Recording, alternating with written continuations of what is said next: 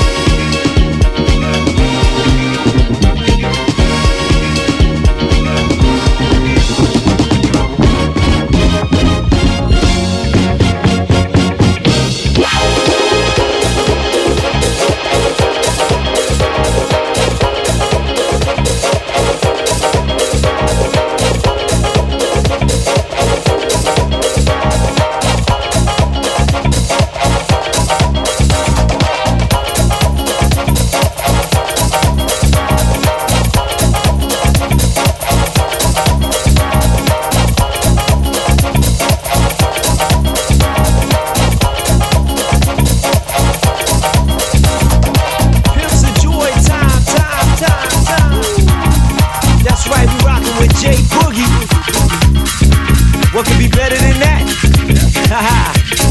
Girl, I meet you on the dance floor. You look so good.